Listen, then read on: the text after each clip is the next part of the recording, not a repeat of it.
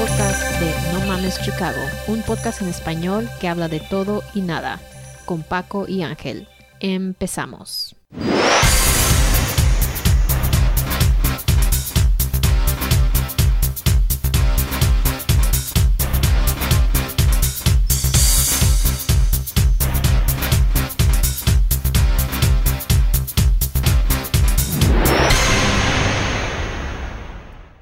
Pedo, mi gente de No Chicago? ¿Cómo estamos? Está, ya, gracias a Dios, es viernes, viernes, octubre 23. Paco, ¿qué pedo? ¿Qué pedo, mi gente? Bienvenidos otra vez todos a No Chicago. Gracias por acompañarnos en otro episodio. Tenemos a un guest de primera, güey, de primera calidad. Neta, de todos los que hemos tenido han sido chingones, güey, pero este se pasa de chingón, neta. El Roberto desde de Guadalajara, pues. ¿Qué onda, Roberto? ¿Cómo estás? Hola, pues muy bien, este, muchos saludos desde la tierra del mariachi. Nuevamente es un gustazo estar en su programa. Ya hacía falta regresar con ustedes para estar en este grandioso podcast. Dice Robert, te dejamos por un mes y ya otro libro. ¿No qué va a hacer uno al mes o qué onda? Pues mira, trato de ser muy productivo. De hecho, este, con el trabajo Godín y con todos los pendientes que tengo, trato de hacerle y echarle muchas ganas para ser lo más productivo pues, posible. Nada, pues qué bueno, así vamos a escuchar todos los consejos para que nos llenes la cartera. Pero bueno, vamos a empezar con trending. El Papa Francisco aprueba el matrimonio gay civil, güey, ¿cómo ven? Francisco, el filme que estrena este miércoles es, es un documental de él, habla de los homosexuales y dicen que ellos son parte de la familia, son hijos de Dios y tienen el derecho a tener una familia. Nadie debería ser excluido o ser agredido por ello, dijo Francisco de acuerdo con una publicación. ¿Cómo ven? Pues sí, ya, ya ves que hay mucha gente que se opone todavía, estamos ya en, ahora sí que en el 2020, y o sea, si vamos a sufrir todos, todos, todos parejos, que también se pueden casar, que sufran. Que sufran también de casarse. Sí, no, pero como dices, o sea, son personas eh, igual que nosotros, o sea, no porque son eh, heterosexuales, homosexuales, o sea, mientras tengan los valores, yo digo que no importa. Ya estamos en otros tiempos, yo sé que la Biblia habla, o sea, lo que, lo que dice la Biblia, pero eso se escribió, no manches, tanto, hace tanto tiempo, ya es para que ya... Es como, como, es como lo que yo siempre digo de las constituciones de México o de Estados Unidos, de que cuando se escribieron estas en sus tiempos, eran tiempos diferentes, o sea, ya estamos en tiempos diferentes y ya se tienen que cambiar esos pensamientos, igual como eso. El problema que la Biblia es una cosa religiosa, o sea, tienes que, si eres así religioso, pues seguirlo, pero el problema va a ser ahora que pues toda la gente que piensa así, el Papa fue el que lo dijo. No hay una persona más grande en la Iglesia Católica que el Papa, no hay más importantes. O ahora van a estar aquí, pues la Biblia dice que no, pero el Papa dice que sí. Yo creo que va a haber mucha gente que va a estar como desacuerdo, pero ¿tú qué crees? Pues mira, yo creo que más que nada me preguntaría el trasfondo de por qué está aceptando esto la Iglesia Católica tengo varias preguntas al aire. ¿Será que ya está perdiendo muchos adeptos? ¿Será que mucha gente critica la doble moral de la iglesia en cuanto a abusos infantiles, este, algunas otras cosas que hay? No intento ser polémico, pero yo creo que va más también por el tema de que otras religiones ya adoptaron a esta comunidad como tal. Y pues como, como la Iglesia Católica es un monstruo de economía mundial, pues no se quieren quedar atrás con esta parte, ¿no? Es lo que te iba a decir, que ahora sí que están haciendo su mercadotecnia, están viendo qué es lo que está trayendo a la gente, pues sabes que vamos a traer más por acá también. Bueno, en Washington, la farmacia Perdue, la fabricante de Oxycontin, el poderoso analgésico de venta bajo receta que según los expertos contribuyó a detonar una epidemia de abuso de opioides en Estados Unidos, se declara culpable durante culpable de tres cargos criminales como parte de un acuerdo de 8 mil millones de dólares, güey, anuncian. La empresa se declara culpable de asociación ilícita para defraudar al país y violar las leyes federales como contra el soborno. La resolución será detallada en un pedido que quiebra ante un tribunal federal. Y lo que pasó con estos, con esta farmacéutica que hizo Oxycontin fue de que mintió mucho en lo que hacía. Lo que ellos decían es que sí, desde que te quitaban el dolor, pone después de una cirugía o si tenías nada más un dolor este genético, pero lo que no anunciaban era que te podías hacer adicto a esta cosa y lo negaron por muchos años y esto dejó a que hubiera un gran, una gran epidemia de abuso de opioides. Pues sí, mira, las grandes farmacéuticas siempre han tenido ese problema con el tema de los efectos secundarios, por eso siempre te, te colocan en las cajas después de algunos estudios qué efectos secundarios te pueden llegar a dar con ciertos medicamentos, pero es bien sabido que todas las sustancias que han sido para el dolor crónico te generan una especie de adicción. Entonces no es algo nuevo por ahí. No me acuerdo qué laboratorio también en su momento hicieron un documental, por ahí lo vi en Netflix, donde tuvo el mismo caso, incluso, incluso hasta algunos doctores empezaron a, a, ser muy ricos por estar haciendo recetas y recetas y recetas para gente que necesitaba el medicamento y ya era totalmente adicta. Entonces se hace un mercado negro, incluso hasta los mismos vendedores de la parte de, de, este tipo de tratamientos tienen algunas, digamos, políticas poco, poco éticas y ahí hay como una mafia, ¿no? Pero a final de cuentas, pues qué bueno que se resolvió a favor de las personas que están afectadas, porque imagínate, si tú eres un adicto por un medicamento que tomaste porque en su momento sí lo necesitaste y luego quitarte ese tema, pues el tratamiento es muy, muy costoso. Entonces, espero que esta parte de, la, de lo que dieron de dinero sirva para estas personas que pues ahorita tienen ese problema de adicción, ¿no? Y fíjate que sí vi el documental que dicen, creo que era Oxycontin, Sí. Este, eh, lo que hacían, fíjate lo que hacían los salos doctores que ya les valía, que nomás querían hacer feria y recetaban el oxycontin este, así fácil. Y lo que hacían estas personas que ya sabían que sí las podían agarrar de los doctores era que las iban, se las recetaban, se salían y se las vendían más caras a la gente que estaba esperando en línea para recibir oxycontin. O sea, era, era un, como dices, este, era un tremendo mercado negro que estaba pasando ahí y duró años, güey. Sí, de hecho hasta la DEA ya anduvo bien metida porque pues, a los doctores antes no los tocabas ni con el pétalo de una rosa, ¿no? Pero sí hubo doctores en los cuales sí les cacharon estas malas prácticas. De hecho, cuando los empezaron a catear en ese mismo documental, este, porque sí va con muchos datos reales, les encontraron montañas de recetas ya firmadas y ya nada más le podías poner el medicamento que querías y hacías ahí toda la mafia. Entonces sí, sí es algo bien complicado que, que te lleva a estos productos que te generan adicción. Bueno, en Nazca, Perú, hayan un sorprendente geóglifo de un gato de 37 metros, más o menos como 40 yardas, de hace más de 2000 años, güey. La Pampa de Nazca es hogar de los famosos geóglifos que forman parte del listado del Patrimonio Mundial de un UNESCO desde el 94. Y este increíble vestigo son figuras de animales tan grandes que nada más pueden ver por un avión, por arriba, güey. No obstante, hay personas que se han atrevido a afirmar que fueron creadas por los aliens, por los extraterrestres. Pero ¿cómo dices que tiene ya como dos mil años? Sí, lo que pasa es que estaba bajo, bajo arena, o sea, no se podían ver en una montaña y apenas que no se subieron vientos, lo que se empezaron a, se empezó a ver ese gato de como de 40 yardas en una montaña. No, pues 40 yardas es, está grandísimo. Sí, está grandísimo, Es la güey. de una cancha de fútbol americano. De fútbol americano. Entonces, ¿cómo, ¿cómo explicas que en esos tiempos pudieran haber hecho eso? A, a lo mejor hay gatos inteligentes en otro mundo que están haciendo sus propios dioses aquí en la Tierra, ¿no? o sea, obviamente eso lo tuvieron que hacer. Si ya le sacaron el tiempo, pues dos mil años, pues no inventes, pues cómo no puedes ver un elemento tan grande, ¿no? Si es desde el cielo. Google Maps se inventó por ahí por los noventas, ¿no? Los, los dos miles. Entonces se supone que ya pudo haber visto este tipo de, de cosas desde los satélites, ¿no? Fíjate que yo había un documental apenas donde estaban diciendo que hay dos lugares en la Tierra que no se han explorado bien, por más que nada por el hábitat, de que no se puede. Y uno es la Amazonas. Sí, el Amazonas no sé, es grandísimo. es grandísimo y el forest no te deja explorarlo bien como se debe. Sí. Y otro es el desierto allá en este, parece que es allá en Egipto, el, el Sahara. Sí, o sea, El Sahara también no se ha explorado bien por, por el calor y por la tierra. Y me imagino que cuando empiece, se pueda, si en- se puede en un futuro, lo que van a encontrar va a ser increíble. sí, luego ya tanta tecnología que hay, como dices, ya ahora pueden mandar drones y todo para... No, no tienen que ir ellos. Sí, exacto.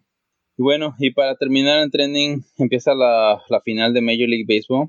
Eh, los Rays representan la Liga Americana de las mayores, protagonizada por segunda vez en su historia.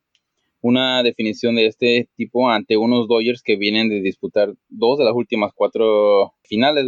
El equipo de los Dodgers parte con una ligera ventaja sobre sus rivales, pues esta será su tercera serie mundial desde 2017 y nada más. Dos de los Rays y es el primero desde el 2008. ¿Cómo ves, Ángel? No, es que los, Dodgers son, ahora sí que tú dices que muy ligeramente favoritos, pero la- para mí se me hacen mucho más favoritos que, los Rays, aunque los Rays tienen un muy buen equipo, pero como que siento que los Dodgers tienen más hambre de ganar este esta serie mundial. Yo creo que desde el 88 fue la última vez que ganaron los Dodgers, cuando tenían a Kirk Gibson, cuando hizo el milagro del, del run en esos tiempos, pero los Dodgers es un equipo grande y tiene mucho tiempo que no ganan, no sé, se me hace que esta vez sí se lo llevan. Bueno, vámonos a un día como hoy. Ah, pues fíjate que en 1915, eh, en un día como hoy, en Nueva York, 33 mil mujeres eh, se pusieron a marchar eh, en la Fifth Avenue de Nueva York para protestar de su derecho al voto. Estamos hablando de 1915, ya desde muy temprano ya querían votar. Sí, estaba muy temprano porque no les dieron el, derecho de votar hasta que hasta los 60. eso, no, eso no güey. pero bueno, ellas, ellas querían el voto en, en los 20. Sí, desde entonces. Pero no se los dieron en los 20. No se los dieron, eh, desde el 15, pues, pero sí. Pero lo bueno es que ya todos podemos votar mientras seamos ciudadanos. Pues sí, fíjate que en el 29, también en Nueva York, el mercado de valores fue cuando empezó a a mostrar signos de pánico, que fue cuando empezó la Gran Depresión aquí en Estados Unidos. La Gran Depresión, si no me equivoco, empezó por, por inversiones, ¿no, Roberto? Por malas inversiones. Sí, se cayó todo el sistema bancario y la parte de lo que son los bienes raíces, pero créeme que hasta en esas grandes depresiones, por ahí está este libro de Gran Hill, que comentó que se pueden hacer negocios hasta en este tipo de cosas. ¿eh? Entonces, hubo muchas empresas que emanaron este, de la nada por, porque aprovecharon precisamente estas oportunidades que en vez de tirarse al drama de perdí todo mi dinero, este, ya no tengo con qué vivir o lo que sea, ya no voy a vivir como rico, se pusieron las pilas y dijeron, bueno, ya lo perdí todo y mejor voy a ver qué está, compro esto y de ahí empezaron a hacer grandes imperios muchos más grandes de lo que tenían actualmente con lo que perdieron. Entonces, aquí queda como un ejemplo de vida, ¿no? Si tú estás en la situación más difícil tocando fondo, pues ya no te queda más que lamentarte, pero pues lamentarte no te va a ayudar en nada. Entonces, mejor ve qué puedes hacer para irte hacia arriba y pues prácticamente llevar algo que pueda tener éxito o potenciar lo que es tu, tu marca personal, ¿no? O en su momento estudiar algo. Hay muchas cosas que hacer.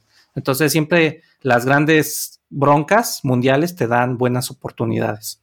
¿Y tú crees que con lo que está pasando ahorita con esto del COVID, crees que lleguemos a una depresión? Porque no, no sé cómo esté ahorita la situación en México, pero ahorita como aquí en, Estados Unidos, sobre todo aquí en Illinois, el gobernador ya cerró cuatro condados, así regresó de, que estábamos en fase 4, lo regresó a fase 3, que es ya cerrar restaurantes otra vez y todo, y lo está empezando a hacer aquí en Chicago. Todo está, están hablando, pero todavía no es seguro porque el madrazo que le va a dar a la economía va a estar bien cabrón.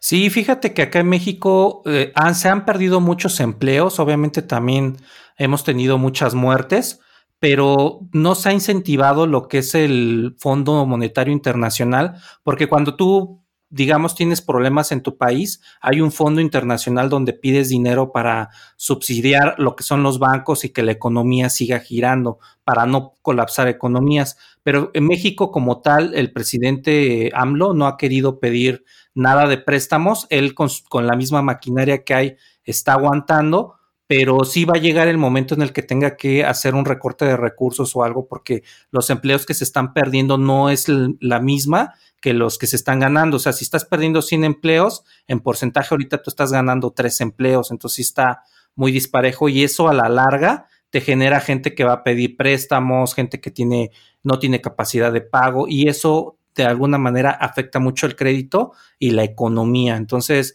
eh, si se viene otra ola de, contagios fuerte, va a llegar el momento en el que pues otra vez los negocios van a cerrar y esto pues va a colapsar de una manera grotesca. No sé qué tanto, a qué nivel, pero de acuerdo a esta primera ola, pues sí puede ser muy significativo.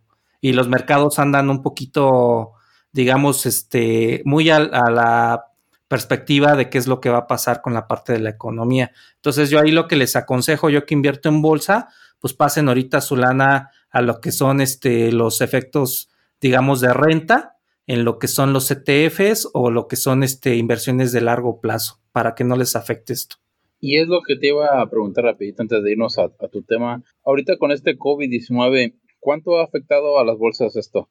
Pues sí pega. Hay, hay empresas que definitivamente, por ejemplo, si no, si no tienen ventas, si cierran negocios, si cierran locales o si cierran en algunos países por no tener este movimiento, pueden llegar a tener pérdidas muy fuertes si es que no tienen un buen sistema, digamos, económico, porque hay empresas que sí tienen, digamos, hasta un fondo en caso de una emergencia como esta, no como una pandemia, pero en caso de que estés en vacas flacas, si te, te capitalizas de alguna manera o solicitas un crédito. Pero a final de cuentas, a las empresas que está impactando más son las empresas, pues a las pequeñas economías. Aquí en, en México les llamamos a las pymes, que son empresas que pues no se pueden defender contra los grandes monstruos como a lo mejor es Bimbo, Coca-Cola, entre otras marcas, ¿no? Entonces sí, sí afecta, pero a pequeñas. Pues fíjate que en un día como hoy, en el 2001, eh, Apple lanza al mercado el, el, iPad, que fue con, que ahora sí que revolucionó el mercado, con que ya no tenemos que tener nuestro pinche Disman así bien grandote y nomás como 15, 16 canciones así, el iPad revolucionó, cabrón. Sí, la el, el, el iPad, lo que la diferencia del iPad y del teléfono es que era más grande y podías ver tus películas ahí, ¿no? Eh, no, cuando empezó nomás era bien simple, era, sí tenía sus uh, gigabytes y todo, pero no, no tenías chance de, eh, de ver películas, pero sí tenía un chingo de capacidad. Oh, al principio entonces era la capacidad más que nada. Sí. Pues fíjate que si en vez de comprar los productos de Apple, te vuelves inversionista de ellos, eh, desde si hubieses invertido, en vez de comprarte el iPad, si hubieses invertido en esta a la bolsa desde 2004 hasta 2020, ya tendrías en la bolsa una ganancia de 17.800 dólares. Entonces, cuánto? 17.800 dólares. Entonces, el ejemplo es, en vez de comprarle a Apple sus productos carísimos, este, si te gusta la marca, si te gusta su líder, todo lo que es, invierte en Apple y después de muchos años la carrera a largo plazo en las inversiones te puede dejar muy buena ganancia. En este caso del 2004 al 2020 son 16 años.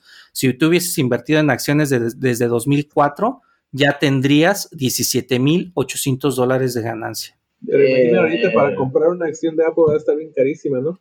Pues eh, ahorita yo estaba viendo la parte donde invierto y está como en 2.200 pesos una acción.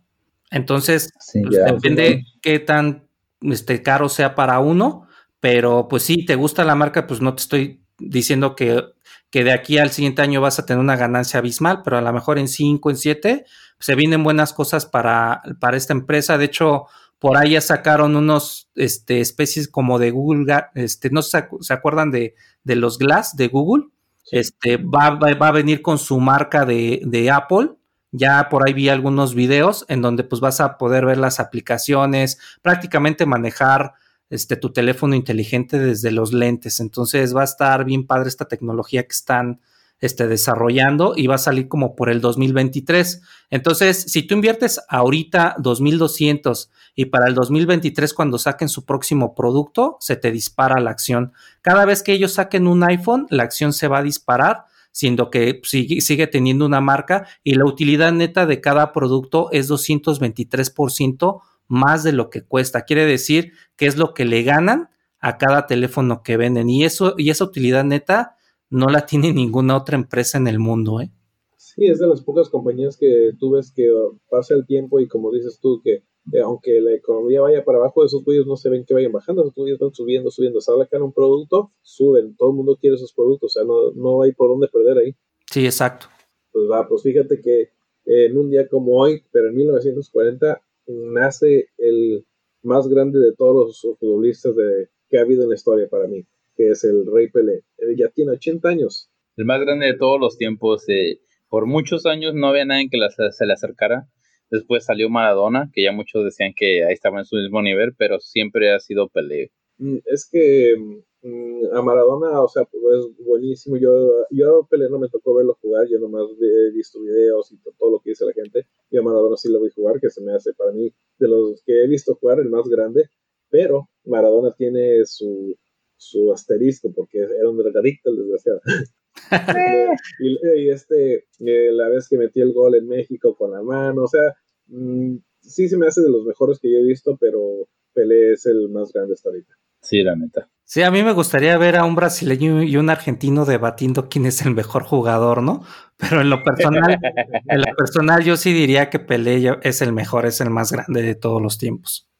Pero mira, fíjate, como por decir, como dices tú ahorita, si le preguntas a cualquier brasileño, todo el mundo te va a decir que Pelé, no, no va a haber duda. Si le preguntas a argentinos, te van a decir Maradona o te van a decir que Messi. Sí, y en Brasil no hay duda. Y en Brasil no hay duda. Sí, sí, la neta. Pues mira, fíjate que también, eh, ahora sí que en un día como, no en un día como hoy, pero el 19 de octubre, eh, que fue de esta semana, es el Día Internacional de la Lucha contra el Cáncer.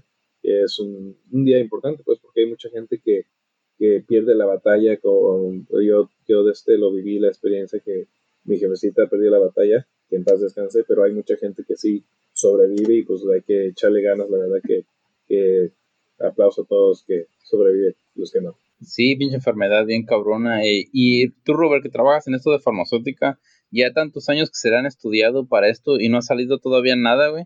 Pues mira, yo en lo personal opino que todo lo que son los conservadores que tienen las latas, todo lo que ya es antinatural, por ejemplo, si tú te vas a comer a un pueblito, unas tortillitas, unos frijolitos, algo, el maíz recién molido de, de lo que ellos mismos siembran, pues es gente que vive muchísimos años igual porque no tiene estrés, no tiene otras, otras, este, otros efectos ambientales que los estén afectando, pero sí está muy comprobado que los conservadores, los colorantes, potencializan bastante lo que es el cáncer.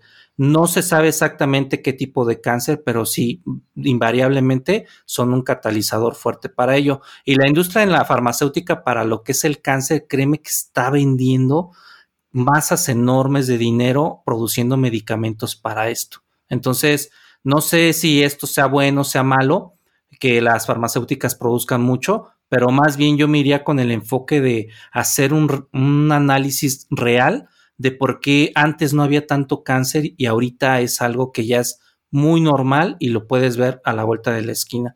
Entonces ahí se los dejo a los grandes empresarios que mejor en vez de estar produciendo productos para algo que medio te mantiene, mejor investiguemos a fondo qué es lo que lo está haciendo para el ser humano y que sea algo que definitivamente logre superar este tipo de enfermedades porque son fuertísimos. ¿eh? De hecho, a mí me ha tocado ver gente que está en esa lucha, prácticamente les dan su porro para que aguanten el dolor y mucha morfina para los últimos días, ¿no? Entonces es bien complicado este tipo de enfermedad y sobre todo la familia que se queda, este, pues digamos, dolida viendo cómo sufre su familiar, es, es bien complicado.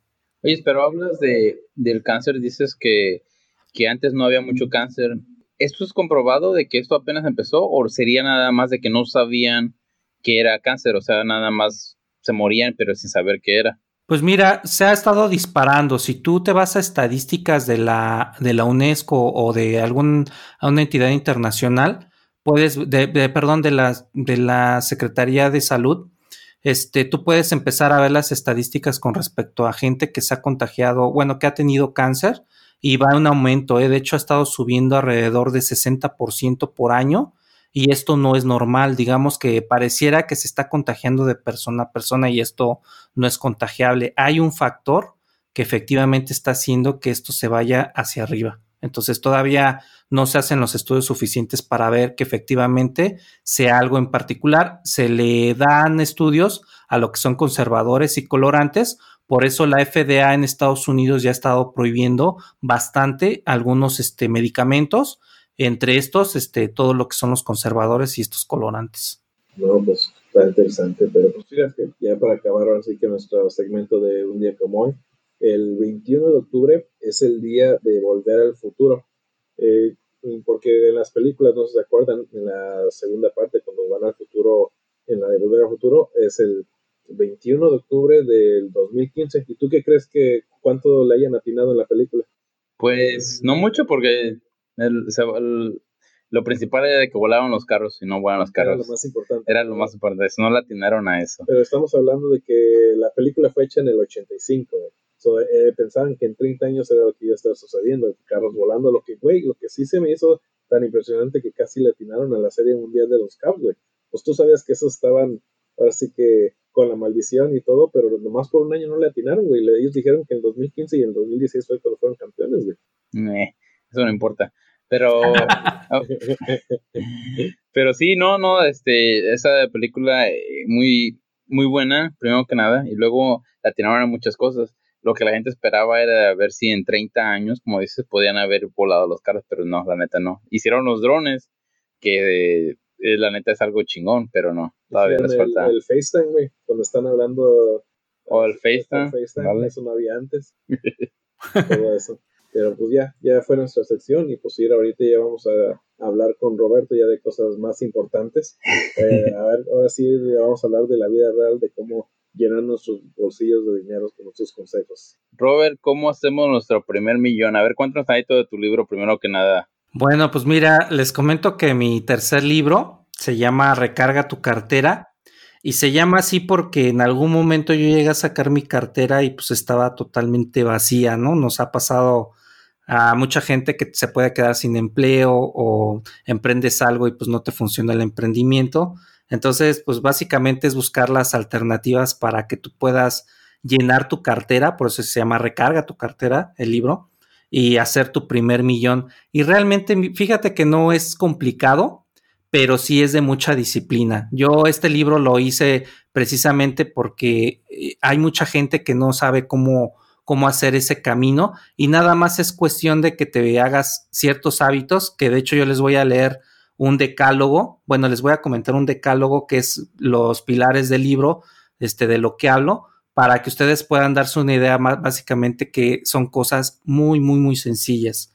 Entonces, vámonos con el primero, que es algo que a mí me voló la cabeza en un curso que tomé hace unos meses, que son los ingresos pasivos, son aquellos que generas de los ingresos activos y te dan dinero mes a mes sin que tengas que hacer nada. Entonces, cuando me llegó a mí esta, digamos, este pilar, yo me quedé, pero ¿cómo? Pues si yo estoy acostumbrado a hacer dinero de mi trabajo o vendes algo y te dan dinero, ¿no? Digamos, es la forma tradicional.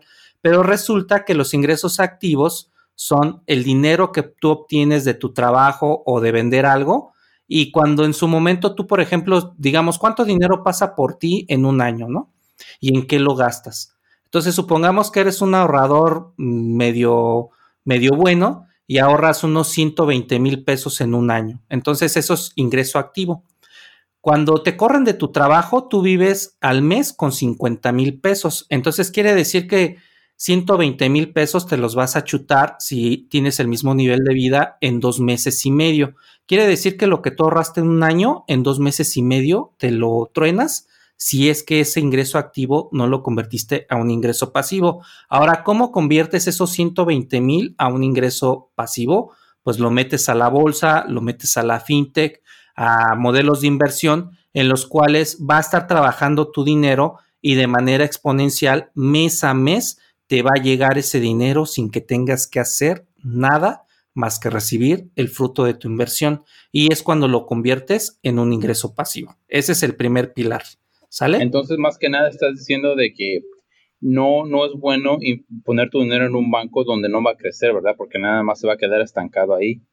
Sí, mira, los modelos bancarios ya, la verdad, nos han estado robando muchos años te dan muy poquito, te dan un 4%, un 5%, y la verdad ya no es tan rentable dejarlo ahí en el banco. A mí se me hace que es como dejarlo abajo de tu colchón guardado. Hay modelos de inversión donde puedes ganar el 20% o tienes el interés compuesto donde te está, haz de cuenta un centavo, al siguiente día ya tienes dos centavos, al siguiente día te da el doble, o sea, ya vas a tener cuatro centavos y así de manera exponencial puedes tener bastante dinero este, durante muchos años, que son las inversiones a largo plazo. Pero estas inversiones no tienen este riesgo de, pérdida.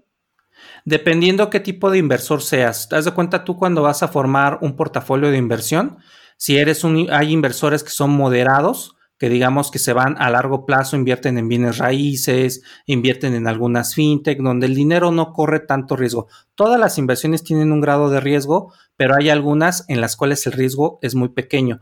Pero si tú te vas a empezar a invertir directamente a las criptomonedas y no conoces cómo está el modelo de negocio, pues prácticamente vas a perder todo tu dinero. Eso es totalmente inminente. A pesar de que haya mucha gente que te invite, te, te enseña notas y te dice, mira, yo he ganado más del 600%, es gente que comprende el modelo de negocio y nada más lo que quiere hacer es meterte para que tú tengas el sistema de afiliado y le esté llegando una comisión mes con mes. Entonces, si vas a empezar a invertir, no recomiendo las criptomonedas que son inversiones de alto riesgo. Es que, es que yo pienso que la, la mayoría de la gente, la razón por qué deja su dinero en un banco es porque es seguro. Sabes que no lo vas a perder y al momento de que le dices inversión, creo que eso es donde se espantan, dicen, no, no, no, ¿cómo voy a, a mis mil dólares que tengo ahorrado, cómo los voy a perder? Este, ¿sabe? Y eso creo que es la diferencia de ponerlo en un banco o invertirlo, como tú dices, ¿no? Sí, y mira, no es necesario que inviertas los mil dólares, tú puedes empezar a invertir desde 100 dólares y le vas a ir agarrando el gusto y el modo a las inversiones y ya cuando mero sientas esos mil dólares los vas a tener en un portafolio ya hecho ya que le agarres, digamos, como la onda. Es muy sencillo, nada más es cuestión de que lo empieces a hacer. Es como cuando empiezas a correr y te vas haciendo el hábito después de 21 días. Créeme que después de 21 días que vas aprendiendo de las inversiones, porque las mismas inversiones te va haciendo que estudies, que veas cómo están los mercados, te vas involucrando bastante y vas tomando esa vida de inversor y eso hace que te, te que, perdón, el conocimiento va a hacer que se te quite el miedo. ¿Sale? La ignorancia es lo que te da miedo, el conocimiento te ayuda a que te lo elimines. ¿Sí?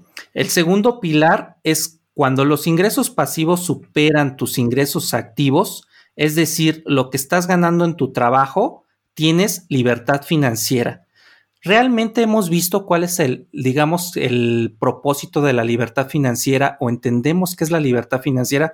Por todos lados lo oímos, pero realmente mucha gente no sabe qué es eso. Entonces ahí les va. Supongamos que tú ganas 11, 10 mil pesos al mes de tu trabajo y de repente escribes un libro, este, haces cursos digitales, eh, tienes tu canal de YouTube y estás monetizando, tienes un podcast, tienes herramientas que te, que te están dejando ingresos pasivos, incluso las inversiones, que es el principal ingreso pasivo, y de repente ya mes con mes te está llegando 11 mil pesos de pasivo versus tus 10 mil pesos que estás teniendo de activos. Entonces, cuando ya tienes más dinero de tu pasivo que de tu activo, puedes dejar tranquilamente tu trabajo y si con 11 mil te alcanza para vivir de aquí a que mueras, con eso ya tienes la libertad financiera y tú puedes estar sin trabajar recibiendo tu dinero mes a mes. Obviamente no se vayan con este ejemplo, pues si ganan 20 mil, 30 mil, busquen a la siguiente barra, busquen ganar 50, busquen tener ingresos pasivos por 100 mil pesos para que realmente valga la pena y ese dinero que les va sobrando lo van metiendo a los modelos de inversión. Eso te genera el segundo pilar. ¿Sale? Va. Eh, el, el tercer pilar es la libertad financiera se alcanza con el nivel de vida que tú te sientas cómodo. No necesitas voltear a ver al vecino, a Carlos Slim, a grandes empresarios para sentirte tú cómodo con el nivel de vida. Pasa como en un trabajo. A mí me ha tocado en mi industria donde trabajo, que es la farmacéutica, que por ejemplo hay personas a las cuales le dices, oye, este, pues tú puedes ser mi backup, tú cuando yo me vaya de mi trabajo, puedes este, ser el gerente de la planta, ¿qué te parece? Y hay gente que te dice que no, porque está a gusto con su vida, está cómodo, este, puede ir a dejar a los hijos a la escuela, le huye a la responsabilidad. En su momento, digamos que se siente cómodo con el puesto que está. Así, si tú te sientes cómodo con ganar 10 mil pesos al mes, nadie puede llegar y decirte lo contrario para que tú tengas que ganar más que eso, ¿sale? Entonces es con lo que tú te sientas cómodo para que tú puedas alcanzar el nivel de vida que necesitas. Entonces no es tanto el seguir ganando más y más dinero, sino que tú estés cómodo por decir, voy a ganar más dinero, pero voy a tener más responsabilidades y voy a estar nervioso. Eso no es lo que quiero. Quiero donde esté a gusto así monetariamente y mentalmente, ¿no? Exacto. Entonces, si con esos 10 mil tú de tus ingresos necesitas 3 mil para pagar luz, teléfono, el cable, y a lo mejor con 7 mil te alcanza para vivir bien, comer bien, a tu, a tu estilo de vida, es muy, muy válido. Pero yo siempre les digo, váyanse por el siguiente escalón y háganlo como debe de ser. Un error muy común es, por ejemplo, tú ahorita ganas 10 mil pesos mexicanos y de repente llega tu jefe y te dice, oye, ¿sabes qué que te vamos a promover? Vas a ganar 25, ¿no? Entonces, en vez de subir tu nivel de vida, te vas, digamos, a los taquitos de 300 pesos, 500 pesos, ya te vas, digamos, a la langosta, a las carnes de 1500 por platillo, 3000, empiezas a subir tu nivel de vida e inmediatamente ya cuando mero sientes estás gastando esa cantidad que estás ganando. Ahí la estrategia es mantener tu nivel de vida que tienes con tu puesto anterior, y ese dinero que estás ganando hacer el fondo de emergencia y luego ya que tengas tu fondo de emergencia, el dinero que te sobra, meterlo a invertir sin subir tu nivel de vida, así te aguantas unos dos añitos y ese dinero va a estar trabajando todos los meses para ti. Entonces, esta es una estrategia y un tip que tiene este libro para que lo puedan llegar a realizar. Oye, Robert, pero antes que te vayas próximo punto, ¿hasta cuándo dejas de invertir? ¿Cuándo empiezas a gozar de, la vida, o ¿Cuándo empiezas a, disfrutar de ese dinero que ya a lo mejor tienes invertido, güey? Mira, depende de ti. Yo, por ejemplo, este, yo considero que en mi, en mi, en mi modelo de inversión, yo podría empezar a gozarlo ya tranquilamente sin descuidar las inversiones después de ocho años. ¿Sale? De, de estar invirtiendo. Pero es depende cómo tú tengas tu olfato de inversor. Por ejemplo, el, ejemplo que les puse de Apple. Si tú ves una empresa que tiene potencial para crecer en el futuro y le inviertes un poquito ahí, la acción se la vuelves a reinvertir, reinvertir hasta que tengas una buena cantidad de acciones. Entonces, en el futuro, a 8, a 7 años, esa empresa puede llegar a despegar y tú vas a tener una ganancia brutal. Igual puede pasar de que no le vaya bien a la empresa y ese pequeño capital lo pierdes. Entonces, así es el mundo de las inversiones. Pero obviamente, haz de cuenta que tienes una fuente. Si tú todos los días le sacas agua a esa fuente, llega el momento en que se seca. Entonces, debes irle sacando muy poco dinero para lo que realmente necesites, que sea totalmente necesario en tu vida. ¿Qué es necesario? Que digamos que te quedaste en un tema de recesión económica, perdiste tu trabajo, pero si haces bien el ejercicio de los ingresos pasivos, de ahí puedes estarte subsidiando en lo que puedes conseguir otra vez trabajo. Aquí la regla de oro es de que supongamos que tú hiciste una inversión a tres años en un bien raíz, y vas a recibir un rendimiento a lo mejor del 30%. Supongamos 100 mil pesos invertiste y vas a recibir 30 mil pesos de ganancia. Si tú esos 30 mil agarras y los y te los llevas para un viaje, no sé, a España, a un país que te guste y te los gastas, es como si el dinero no hubiera trabajado y desperdicias el meter ese dinero para que sea ahora más y que se pueda potencializar después de otros dos años. Entonces, el mejor momento es con, que, con el que tú te sientas cómodo, que no vas a secar esa fuente y lo agarres para cosas que realmente ocupas. Simón. ¿Sale? El cuarto pilar del libro es que cuando ganes mucho dinero, no lo gastes en cosas innecesarias. Te tienes que formar financieramente para que hagas ingresos pasivos. En el libro les doy, digamos, muchos términos que a lo mejor no conoces como GAT, como CAT, como el ROI, que es el retorno de inversión, pero supongamos que tú ya eres un, chipo, un chipotludo en las inversiones y vas a comprar una empresa, pues ¿qué le vas a ver a la empresa si no tienes nada de, de términos financieros?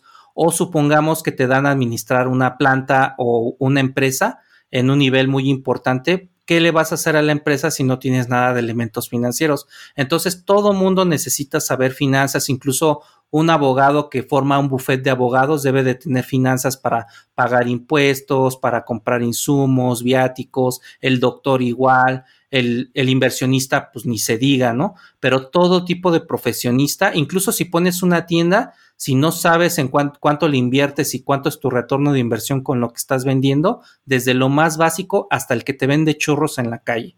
Y yo creo que el que te vende los churros en la calle es más chipotludo en los números porque él dice, yo le invertí 100 pesos y le estoy ganando 130, de los cuales 50 para invertir para el día de mañana y lo otro para a lo mejor comprar el azúcar, lo que necesito y esto me queda para mí. O sea, son más estrictos en la forma de llevar sus finanzas, pero ellos manejan estos términos como retorno de inversión sin saberlo, porque ya lo hacen de manera nata.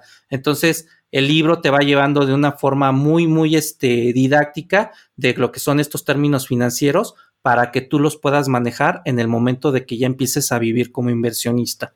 ¿Ves? A lo mejor podemos seguir el sistema de los que venden los churros, ¿no? Porque parece que es un buen sistema para, para con de lo que estás hablando, güey.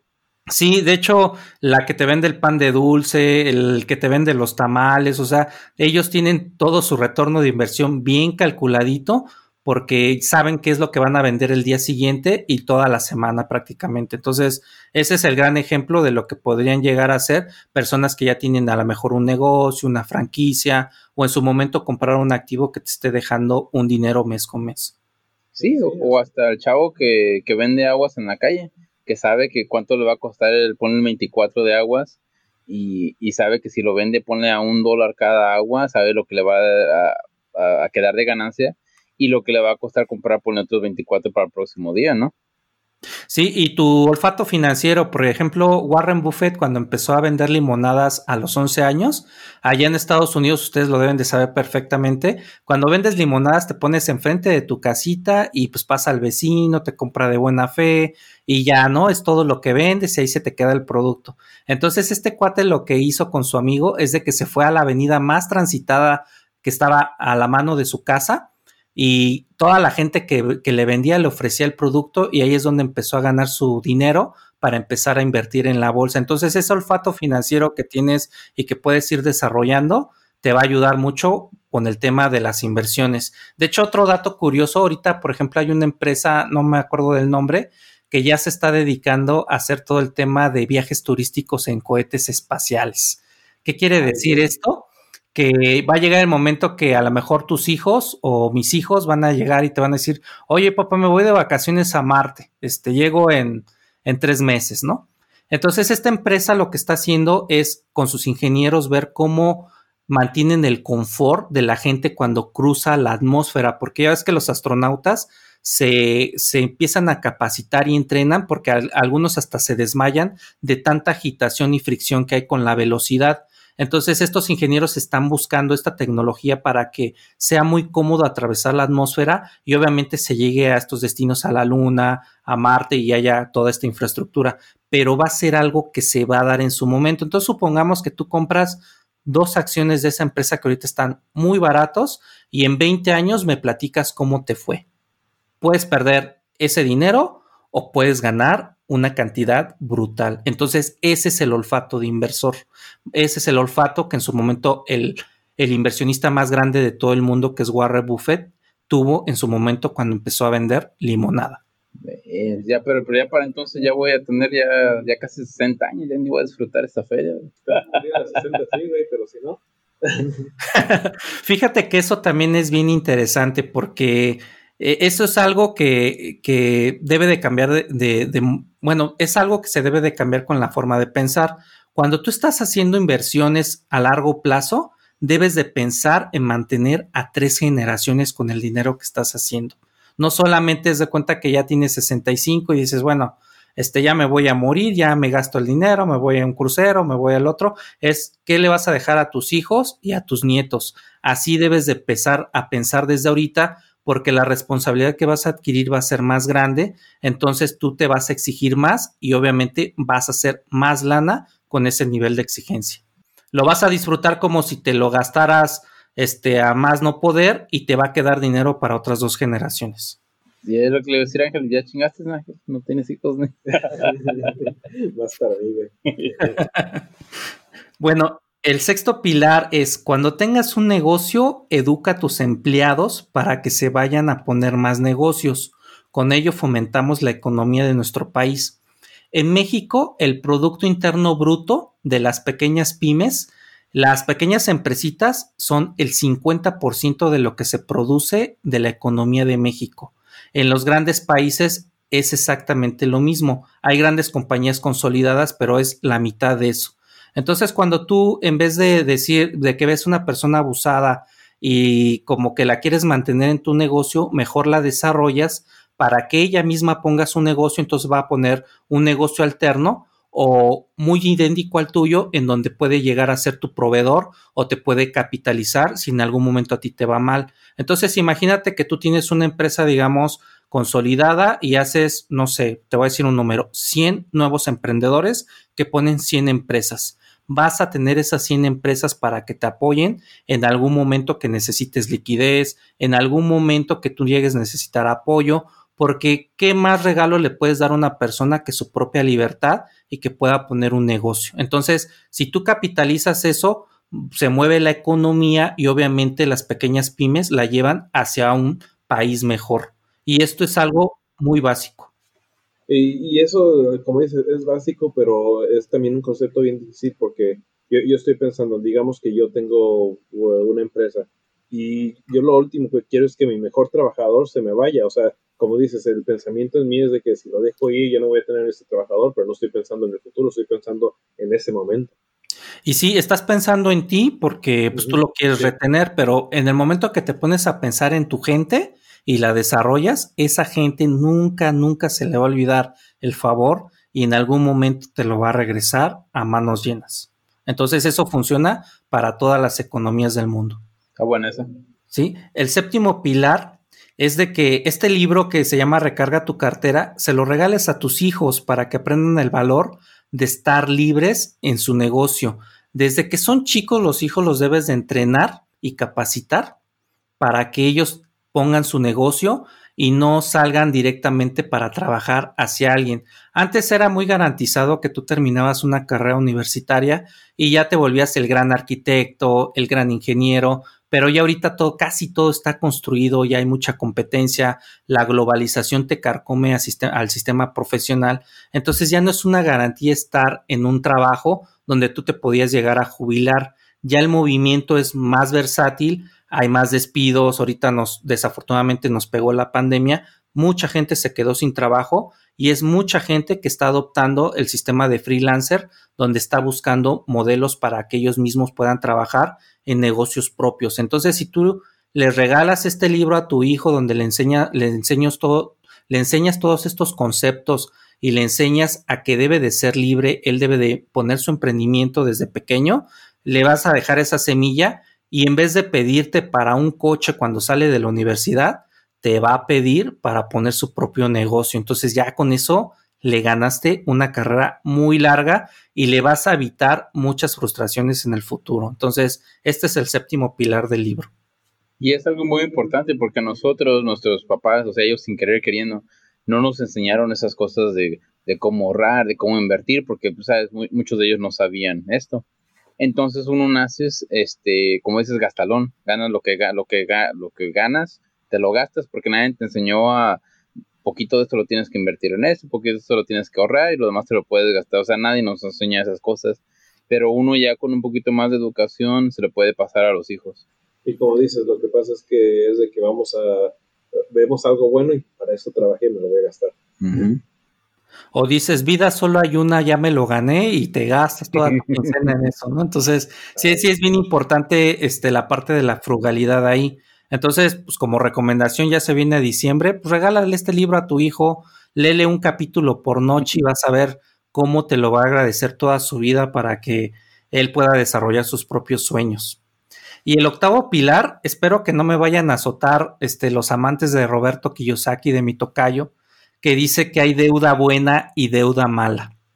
Yo no estoy de acuerdo con mi tocayo toda deuda es mala. Si tú colocas un negocio y pides deuda, la tasa de interés que te dan los bancos o quien te prestó el dinero te va a comer el negocio y va a llegar un momento en el que te vas a quedar sin negocio y te vas a quedar con la deuda. Entonces, por eso la deuda es malísima. Si tú pides un fondo universitario, de hecho en Estados Unidos pasa bastante que no tienes para pagar la universidad porque tus papás no se pusieron a ahorrar para tu fondo universitario, como profesionista pasas años y años pagando esa cantidad enorme que fue para tu universidad. Entonces esa deuda también es malísima. Todo tipo de deuda, adquirir un carro a, cuatro años, adquirir una casa a 30 años, todo tipo de deuda es mala. No hay deuda buena. Entonces, lo importante es de que no tengas deuda de ningún tipo y eso te va a llevar a un concepto que yo puse en este libro que se llama tranquilidad financiera. Y la tranquilidad financiera es aquella en la cual precisamente lo dice las palabras, vas a estar tranquilo porque no le debes un peso absolutamente a nadie y lo que te quede lo puedes ocupar para tus gustos y para invertir y generar ingresos pasivos. ¿Qué opinan de este? Pues mira, por ejemplo, acá en Estados Unidos si no pides prestado del banco, ponle para comprar una casa, es casi imposible de comprar una casa. Eh, también para los estudios es... O los estudios igual, es casi carísimo. es por- carísimo y, y si no pides prestado no lo vas a poder hacer. E- Es casi obligatorio de que lo tienes que, que tienes que irte con este préstamo y esta deuda, que hasta la fecha yo todavía tengo la deuda de mi, de mi colegio. Pero se tiene que hacer, o sea, no hay de otra, la neta. Pues sí hay de otra. Fíjate que acá en México yo conocí muchos este, estadounidenses, algunos este, de otros países que se vienen a México porque aquí la educación es muy barata y de muy buena calidad. Entonces generan la estrategia para mejor trabajar acá, acá ganar en pesos mexicanos, acá graduarse y luego se regresan a su país a ejercer y ahora sí ganar en dólares lo que necesitan, pero sin deuda. Entonces esta es una buena estrategia que hacen algunas personas para no endeudarse en esos modelos o compran casas en otros países, las rentan y esas rentas van haciendo modelos de inversión donde llega el momento que puedan llegar a pagar su dinero al contado y se quitan totalmente de la deuda y son totalmente libres. Entonces, hay más estrategias, ¿eh? Entonces, ahí es... Pero, Sí. pero Robert, pone por ejemplo que estudias por, ah, no sé, para abogado allá en México. No te lo van a valer acá en Estados Unidos. Acá tienes que sacar tu propia licencia de abogado. Acá hay escuelas que tienen los dos sistemas eh, de ciertas universidades de Estados Unidos. Por ejemplo, la- las, les llaman bicarreras. Entonces es válida tanto para México como en Estados Unidos. Entonces esos son los modelos que estudia gente que viene del extranjero para precisamente ejercer en su país de origen. Entonces, si tú le buscas, de todas maneras, hay forma de hacerlo sin deuda. Nada más es cuestión de que te pongas un poquito creativo y no te vayas por los mismos modelos porque a la economía le conviene que estés endeudado porque mes con mes estás pagando esa deuda y prácticamente tú no estás viendo para ti, sino que te obliga a trabajar para una empresa muchísimos años y eso es lo que te hace no tener la tranquilidad financiera. No, pues así como lo pones tú de que, o sea, si le, si le buscas, está, la neta, se oye muy bien. O sea, pero para, ponen unos- que, que nacen, que vienen con papás, este, allá de México, que no saben mucho ellos, que te den estas cosas que te digan, no sabes que te vas a ir a estudiar a México y vas a estudiar una carrera bi, ¿cómo dijiste? Bi, ¿cómo es esa carrera? Bivalente, o sea que te vale, ajá. que te vale en O México te vale en Estados Unidos. O sea, es que nadie va a saber de eso. Casi es imposible de que, de que un papá así de, sabes, de esos tiempos sepa de estas cosas y que te vayan explicando cómo hacerle. Entonces, la educación ahí eh, tiene mucho que ver con esto, de que ojalá que más gente se eduque y vean estas cosas que se pueden hacer, porque la neta, eso acá en Estados Unidos, una carrera, pone de abogado y estás endeudado pues, casi de por vida. Sí. Eh, me va saliendo como unos medio millón de dólares. Sí, más o casi menos, medio millón de carrera. Ajá. Por eso es recomendable no hacerlo. Supongamos que tú, que te toca esa situación y estás en Estados Unidos, pues obviamente tus papás ganan en dólares y cuando pasan la divisa a México se multiplica el dinero. Entonces puedes pagar perfectamente una carrera, la renta de tu hijo. Él llega, termina su carrera, se regresa a Estados Unidos y ahí puede ejercer sin deberle a nadie, más que con el esfuerzo de los padres, que es, que es el mismo modelo que ocupamos aquí en México, que le vas mandando dinero al hijo para que vaya estudiando y en su momento pues él no tiene ningún tipo de deuda y todo lo que empieza a sacar son para modelos de inversión o a lo mejor para comprar activos que en su momento le van a retribuir una lana. Nada más es cuestión de pensarle tantito, pero sí hay muchísimas posibilidades. De hecho, te digo, mucha gente de Estados Unidos aplica para irse a otros países subdesarrollados donde la educación es muy económica y sobre eso hace esta estrategia, estrategia para no deberle al gobierno. Sí, sí, otra cosa que te iba a decir, no tiene que ser necesariamente México, ¿verdad? Imagino que puedes ir a, a Canadá o a Sudamérica y también tendrían los mismos este, tipos de, de recursos para sacar una carrera sin tener ese tipo de, de deuda. Exacto, incluso hasta Cuba la educación no es tan cara, pero es de muy buen nivel. De hecho, Cuba tiene unas universidades en cuanto a nivel, a nivel mundial, este, muy buenas. Entonces, también aplican ese tipo de estrategias. Aunque no quieran a los gringos, cuando van en tema de, de estudiantes, pues sí los acepta bien el gobierno cubano. Entonces, pueden ser cualquier país que te puedas imaginar donde la educación sea costeable y barata. Sí, sí, sí, ese, ese punto está chingón, la neta. Entonces, el, noven- el noveno pilar de este decálogo y este ya se los mencioné, pero aquí lo volví a colocar, es que negocio con deuda se torna a no poder sostenerla y cerrar en cualquier momento. Entonces, ¿por qué el negocio con deuda se torna a que lo puedas cerrar? Si tú empiezas un negocio y de repente no tienes el local, rentas el local. Ahí tienes que pagar una parte de tus ganancias en la renta del local. Y supongamos que no tenías todo el dinero y pides dinero prestado al banco el banco te está cobrando un interés, entonces tienes que pagar el local más el interés. Y aparte te tienes que estar surtiendo con tus proveedores. Si te dan cosas a crédito, les estás pagando una tasa de interés porque te están vendiendo a crédito. Entonces, si te vas con un modelo de negocio de un, de un negocio como tal, el adquirir deuda en cualquier modelo le puede afectar en sus finanzas y obviamente, como les platiqué, se quedan sin el negocio, pero se quedan con la deuda. Y eso es algo muy triste de un emprendimiento. Así que el consejo aquí es, si tú vas a emprender algo, que sea con tus propios recursos, que sea algo a tasas muy, muy bajas donde no te vaya a afectar, pero obviamente con algo muy estudiado. ¿Sale? Entonces ese es el noveno pilar. Y, la mayoría de casos pasa aquí, pues que se, se endeudan mucho si no, no les pega el negocio y cierran muy pronto por lo mismo. Sí, sí es correcto. Ese modelo funciona así en todos lados, pero por eso es que les decía que no estaba de acuerdo con mi tocayo Roberto Kiyosaki, que había deuda buena y deuda mala. Entonces, toda la deuda es mala y eso te da tranquilidad financiera.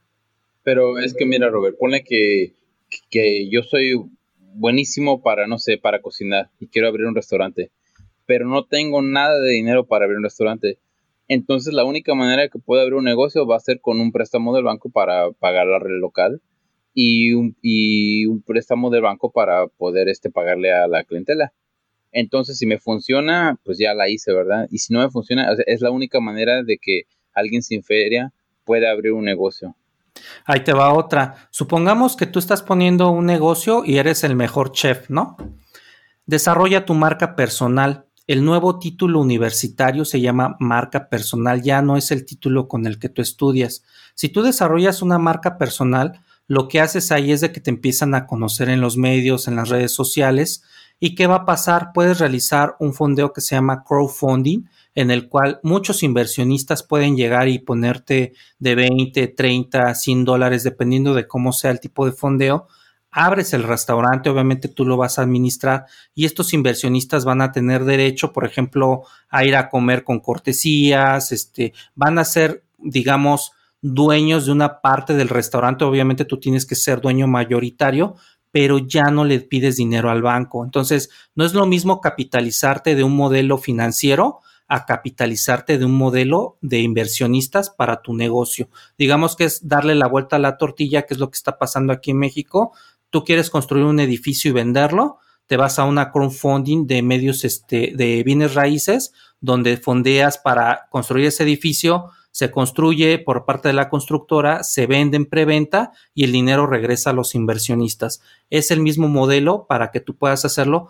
pero lo único que te va a ayudar para que se pueda realizar en este tipo de casos es tu marca personal, porque al ser reconocido por mucha gente, tener una tribu, va a ser más fácil que te puedan llegar a fondear. Vámonos con el ejemplo del podcast. El podcast es un ingreso pasivo que si hay gente que te patrocina, mes a mes tú vas a poder sostener, digamos, lo que tú te estás gastando de la parte de, del micrófono, de la computadora, a lo mejor de luz, lo que sea, te están fondeando mes a mes y ya es un ingreso que estás teniendo. Imagínate que hiciéramos un crowdfunding para poner unos estudios de podcast y llegan inversionistas que les interesa y empiezan a aportar ese dinero. Ya te quitas el modelo de pedirle el dinero prestado al banco, ya lo haces para un negocio que a final de cuentas puede funcionar o no puede funcionar, ya es el riesgo que toma el inversionista. Entonces, hay formas de hacerlo, solamente hay que echarle un poquito de coco. E, entonces, lo que yo debo hacer con mi dinero es eh, contratar a una persona como tú, ¿no? Porque tú estás lleno de ideas, o sea,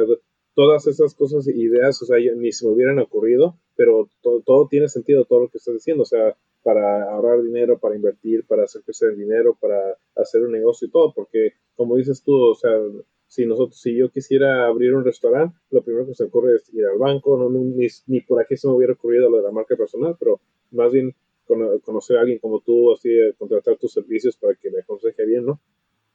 Sí, y te digo, es el nuevo título universitario, la marca personal, y te sirve para todo, para todo lo que tú quieras hacer en esta vida, ya te sirve la marca personal. Y la globalización y redes sociales son los que se encargan de catalizar que tú puedas tener una buena venta de lo que tú quieras y mandes. Bueno, y vámonos con el décimo pilar, que es el tener finanzas personales sanas te llevará a no requerir deuda y obtener ingresos pasivos lo cual paulatinamente te dará libertad financiera y pondrás en marcha el recargar tu cartera. Entonces, básicamente lo que dice este es de que no debes de tener deuda, debes de hacer los ingresos pasivos, que es lo que te coloco en mi libro, cómo hacerlo, y paulatinamente este dinero se va a multiplicar para dejarte esto mes con mes y vayas teniendo un modelo de inversión en, el, en donde tú vayas teniendo dinero en tu cartera y vayas logrando la tan anhelada libertad financiera. Todo esto que nos estás diciendo, la neta, tiene sentido. Y yo lo que, lo que te preguntaría, Robert, pone que me convenciste ya de que invertir, de que voy a invertir.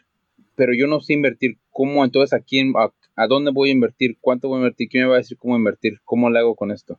Ah, pues mira, ah, precisamente eh, contestando tu pregunta, yo hice unos talleres de inversiones en donde les enseño todo, todo lo, el camino espinoso donde yo perdí dinero, donde yo aprendí, donde vi toda la experiencia que pude haber adquirido que nadie me enseñó, te la doy, digamos, en bandeja de plata, te enseño a inscribirte a las fintech, te enseño a inscribirte a la bolsa, te enseño qué modelos bursátiles usar. Prácticamente es una asesoría financiera en vivo donde yo te estoy dando toda esta información y ya después que acabamos el taller, yo te estoy dando asesorías semana con semana, una hora en donde te estoy monitoreando las inversiones. Le llamo el proceso rueditas de bici, que cuando tú aprendes a, estar en la bici, pues le pones las rueditas y ya está el papá atrás de ti cuidándote que no te vayas a caer. Llega el momento que te vas en la bici y ya aprendiste a invertir, te quito las rueditas de bici que son las mentorías que ya no te daré y tú ya empiezas a invertir de acuerdo a tu modelo que te guste como inversionista.